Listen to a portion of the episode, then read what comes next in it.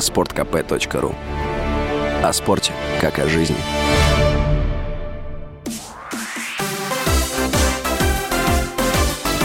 Новости спорта. Футболисты ЦСКА победили Краснодар в суперфинале Кубка России и выиграли трофей в 13 раз в истории клуба. Основное время встречи закончилось со счетом 1-1. Счет открыл армеец Федор Чалов на 32-й минуте с пенальти. Во втором тайме Джон Кардоба замкнул передачу Кристиана Рамиреса на 50-й минуте. В серии пенальти точнее были игроки ЦСКА 6-5.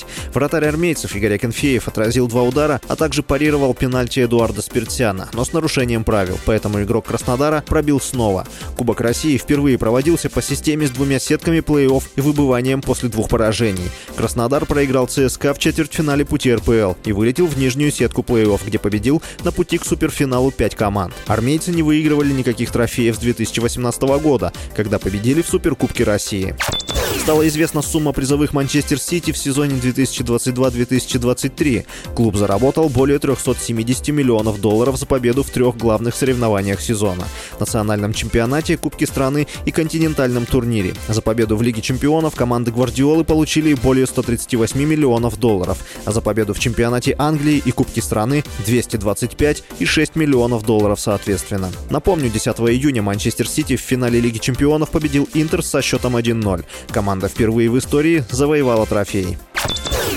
Сербский теннисист Новак Джокович выиграл Ролан Гарос. Он одержал рекордную 23-ю победу на турнирах «Большого шлема». В финале турнира в Париже серб обыграл норвежца Каспера Руда со счетом 7-6, 6-3, 7-5. Таким образом, Джокович опередил испанца Рафаэля Надаля по трофеям. Надаль поздравил серба и заявил, что всего несколько лет назад о таких цифрах 23 победы невозможно было даже думать. С вами был Василий Воронин. Больше спортивных новостей читайте на сайте sportkp.ru Новости спорта.